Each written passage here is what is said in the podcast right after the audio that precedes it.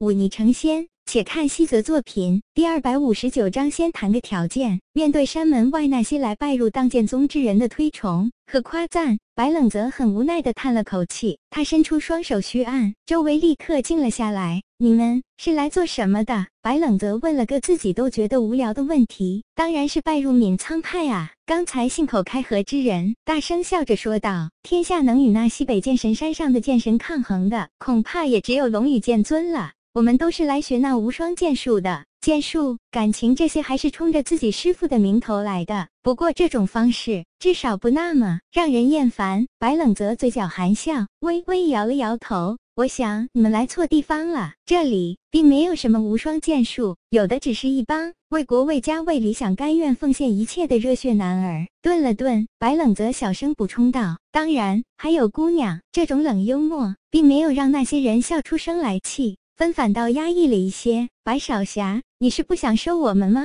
误会。白冷泽摆摆手道：“收不收你们，我说的不算。我只想告诉你们，这里跟你们想的可能有些出入。而且我师傅他修的可不是什么剑术，而是一往无前的剑意。剑意。”山门外那些之前还干劲满满的人一下子静了下来。你看看我，我看看你，都是一脸的茫然。白少侠，一个同样身穿白衣。背后背着一柄华贵长剑的男子走上前来，问道：“我等都只是普通江湖中人，孤陋寡闻，还请见谅。只是到底何为剑意？”白冷泽微微一笑，正要开口，却突然听到身后传来一声轻咳。他翻翻白眼，转过身去，就看到严世磊一脸威严的大步走来。他背负双手，身上衣服无风自动，气度非凡。这位便是我闵苍派派主。白冷泽靠近了严世磊，低声问道：“怎么了？这些人都要留下？”严世磊低声道：“这是我闵苍派发展壮大的机会，可不能错过。他们是要来学我师傅的剑意的，你会吗？”白冷泽没好气道：“我不会。”严世磊老实承认，但随即脸上闪过一抹促狭之色。“可你会啊？”我白冷泽一愣，随即摇头道：“我倒是会，可这些人能忍受得了一天到晚待在风口上，对着空气挥剑，而且要连续挥数月数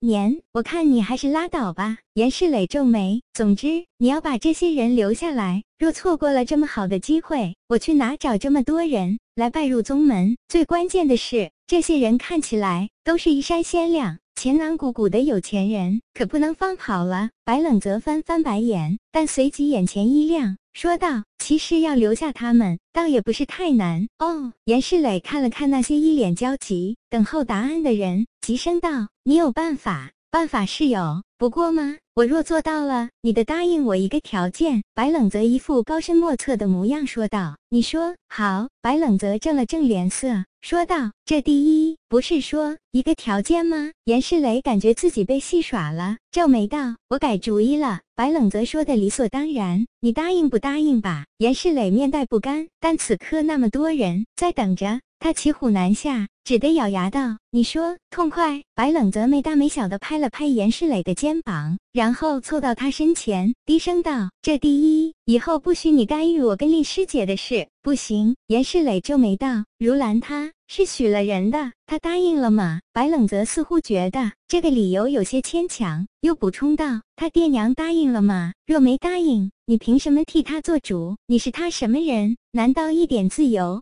都不给吗？你不觉得自己做的太绝？你停！严世磊立刻打断他，喘了口气说道：“这个日后再说，先说第二个条件，真不干脆。”白冷泽撇了撇嘴说道：“这第二，取消令师姐跟聂寒沙的亲事，这个不行。”严世磊直接站直了身子，皱紧了眉头说道：“这亲事乃是大事，岂可儿戏？招收弟子算不算大事？”白冷泽一脸无所谓的说。道那也不行，我不能因为招几个弟子就把如兰卖了，这是没得商量。那好吧，咱们换一个。白冷泽笑了笑说道：“我也不强人所难，这样令师姐的事，我跟聂寒沙公平竞争，你谁都不许帮，你看如何？这不是跟第一个条件一样吗？”严世磊皱眉道：“所以我一开始就说是让你答应一个条件了。”白冷泽摊了摊手说道：“只提一个条件。”了，怎么样？很优惠的。你如果把这些人都招进来，我就考痛快。就这么说定了。白冷则伸手从严世磊腰间抽出那把龙髓剑，笑道：“借剑一用。”他大步走到山门外，当着那么多人，大声道：“刚才有人问我何为剑意，好，我就展示一下何为剑意。”说完，他将手中龙髓剑猛地朝着那群人丢了过去，剑锋呼啸，刹那间已经到了最前面之人的脸前。那人尖叫一声。赶忙向后躲避，可是却忘记了他的身后有着无数同样想拜入闵苍派的人。这一退，立刻被绊倒，更是压倒了身后三四个人。剑锋如影随形，一直朝着他脸上刺去。可就在那人尖叫着闭上双眼时，这尖锋蜿蜒若蛇的龙髓剑却一下子定在原地，就那么漂浮在空中。白冷泽哈哈一笑，左手一引。那龙髓剑刹那间跃上高空，在空中滴溜溜旋转几周，这才猛地直刺而下。白冷泽伸手一按，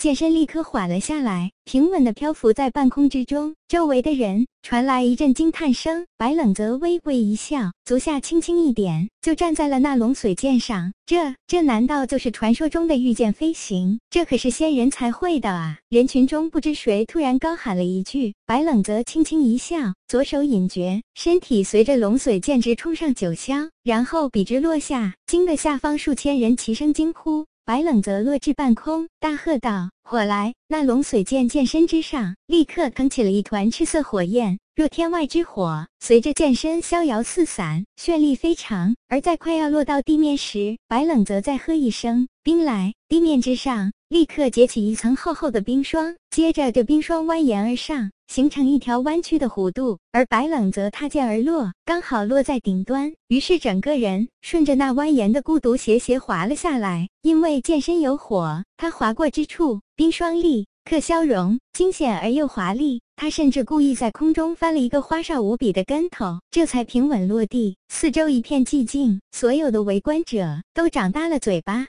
却不敢发出声音。白冷则轻喘一口气，心道：这比玩滑板刺激多了。这才从漂浮在半空的龙髓剑上轻轻跳下落下。他对着数千人朗声笑道：“这便是剑意，可有人愿意跟我学？”山门外刹那间便是欢声雷动。